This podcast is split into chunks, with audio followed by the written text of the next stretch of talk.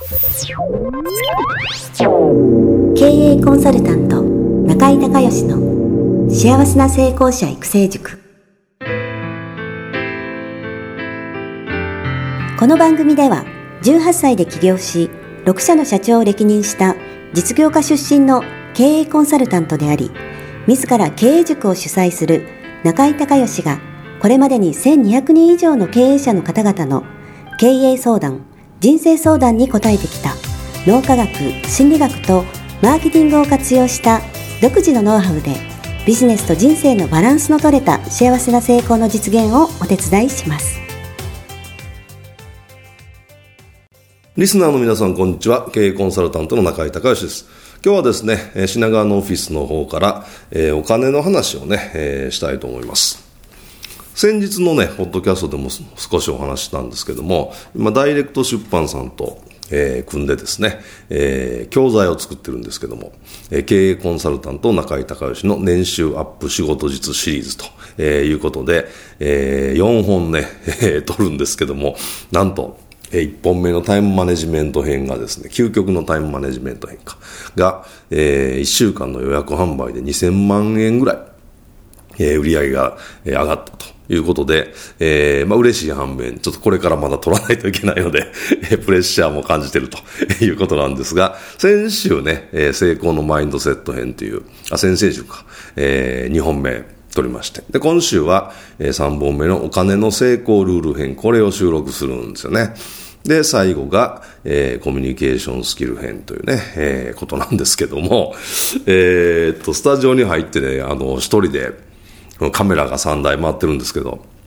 こう、えー、カメラに向かって喋るのってね、ほんと大変で、えー、普段ね、えー、ライブでセミナーやってるんで、そのセミナーの感覚だと、全然こう緊張することもないし、でそんな気合い入れてやらなくてもこう自分のペースっていうのができるんですけど、あの、まあ、このポッドキャストもひょっとしたらそうかもしれないんですけど、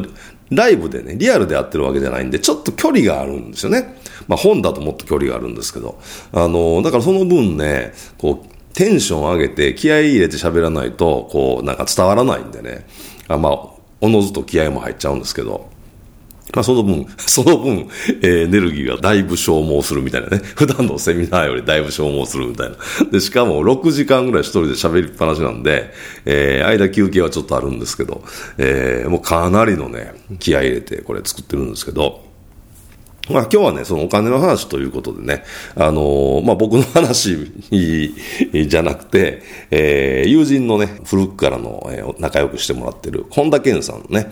ハッピーマネーというお話をね、えー、ちょっとしたいなと思います。これすごく面白くてね、え、っと、本田健さんがアメリカで初めて、えー、英語の本を出したんですよね。えー、で、それがまあ、ハッピーマネーという本なんですけど、これね、2年、ちょうど2年ぐらい前にね、えー、またこれも、えー、まあ、友人というか先輩の、望月俊隆さんってね、えー、夢を叶える宝地図の、望月さんの、えー、還暦のパーティーがあって、で、その時に久々に、えー、本田健さんも来てて、まあ、ちょっと喋ってたんですよね。そしたらちょうど今、その、英語の本を初めて執筆してて、こう今までは、その、自分の、こう本書く。で、えー、それからその翻訳、彼はね、二十歳ぐらいの時からずっとアメリカで生活してたので、えー、英語はもうね、ネイティブぐらい、えー、もちろんボストンに何年も住んでたのもありますけど、できるんで、えー、翻訳本をたくさん出してるんだけど、その、初めて、初めから英語で書くっていうね、これすんごい大変で、あのー、すごい若い編集者にね、えー、もう、原稿にね、いっぱい赤ペン入れられてね、直すのがね、大変だって、ちょうど2年ぐらい前。えー、あんな、こんな経験、あの、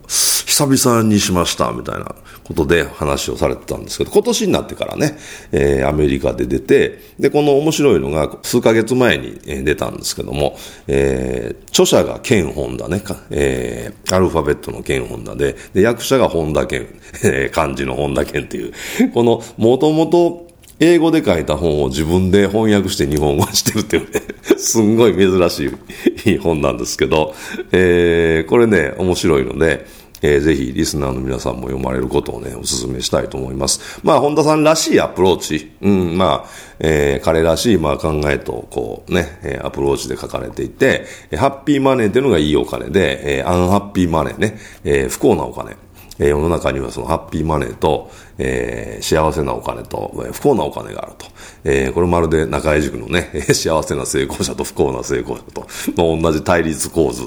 えー、なわけなんですけども、まあそもそもお金っていうのはエネルギーなので、まあ、お金の本質的な話とかね、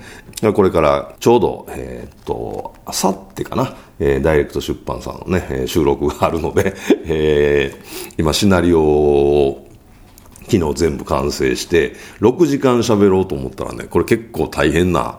えー、長いシナリオになるんですけど、まあ、あのー、まあ、完成して、で、その中でこのね、えー、本田さんの話もちょっとだけ出てくるんですけど、このお金っていうのはそのいいお金と悪いお金、ね、え、幸せなお金と不幸なお金があって、で、基本的にはエネルギーだというね、え、話なんですよね。で、あの、もちろん、そのお金って何っていう、その厳密な、厳密なというか定義は、え、前にもお話したと思うんですけどね、お金って世界最大の発明と言われてて、なぜ世界最大の発明かって言われる、言うと、え、お金がね、誕生するまでは世の中の世界中の人々は物々交換をしてたわけですよね。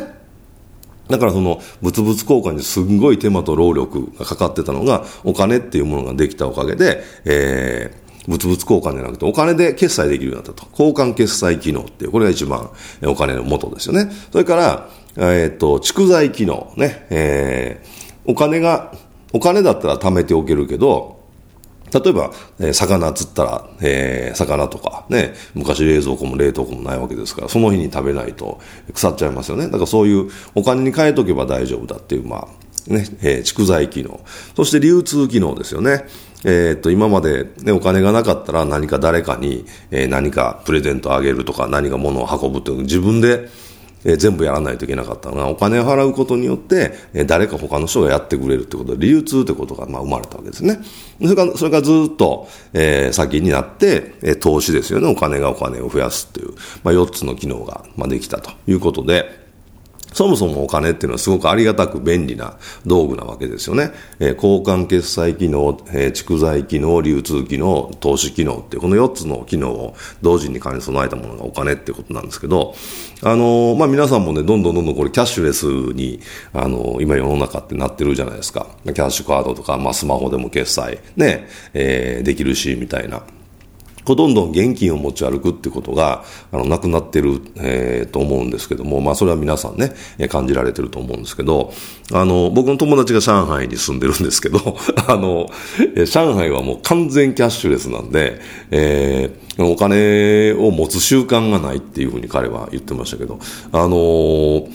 なんて言うんですか、これ。えー、あの、物乞いの人いるじゃないですか。えー、それもスマホ持ってて、スマホでピッて、えー、決済してお金をあげるっていう、そういう、上海はそういうふうにもなってるらしいんですけど、あのー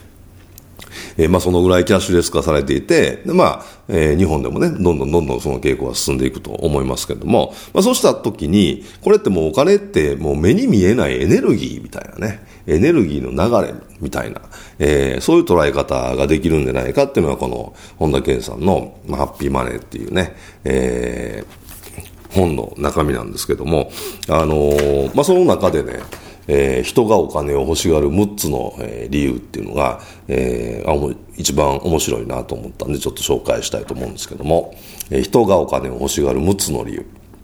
1番、えー、基本的な生活を維持するため。まあこれは当たり前ですよね。2番、力を手に入れるため。3番、他の人を見返すため。4番、自由を見つけるため。5番、愛情や注目を得るため。6番、愛情や感謝の気持ちを伝えるためと。いうことで、まあ一番ちょっと別にしてね、この2番、3番の、えー、力を手に入れるため、他の人を見返すためってね、これってまさにアンハッピーマネーですよね。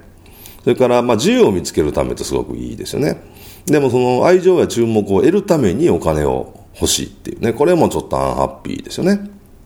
で、えー、愛情や感謝の気持ちを伝えるため、これはハッピーマネーですよね。だからハッピーマネーとアンハッピーマネーがあるので、そのハッピーマネーを、えー、受け取って、自分もその使うときは使うっていうね、まあ、エネルギーの流れ、えー、いい、エネルギーの流れの循環をの中に自分がそのお金っていうツールを通じて、えー、いるといいんだよっていうね、まあそういう本なんですけども、まあお金ってね、あのー、人間が生きていく上で、えー、もう切っても切り離せない、絶対必要な、えー、ものじゃないですか。ね、あのー、年金問題でね、ね えー、老後ぐらいぐらいお金が足りなくなるみたいなことで、えーね、ちょっと前世間が大騒ぎになってましたけれども、まさにそうでお金がないと何もできないわけですから、あの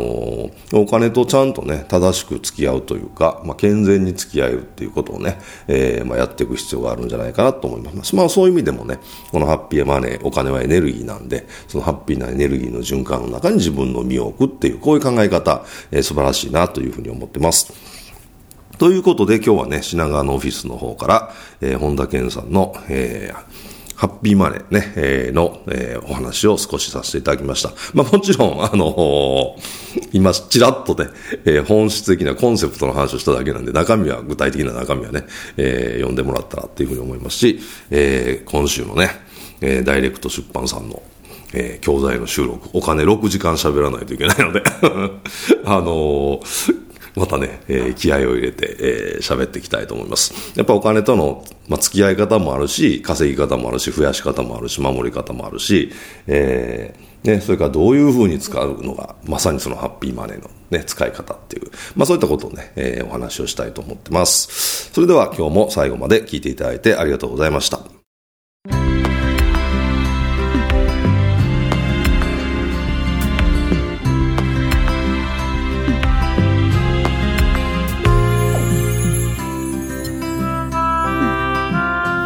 番組はいかがだったでしょうか？あなた自身のビジネスと人生のバランスの取れた幸せな成功のための気づきがあれば幸いです。なお、番組ではリスナーの皆様からの質問をホームページの受付フォームから募集しています。また、全国各地から900名以上の経営者が通う中井隆義経営塾幸せな成功者育成6ヶ月間ライブコースに関する情報はホームページをご覧ください。では、またお耳にかかりましょう。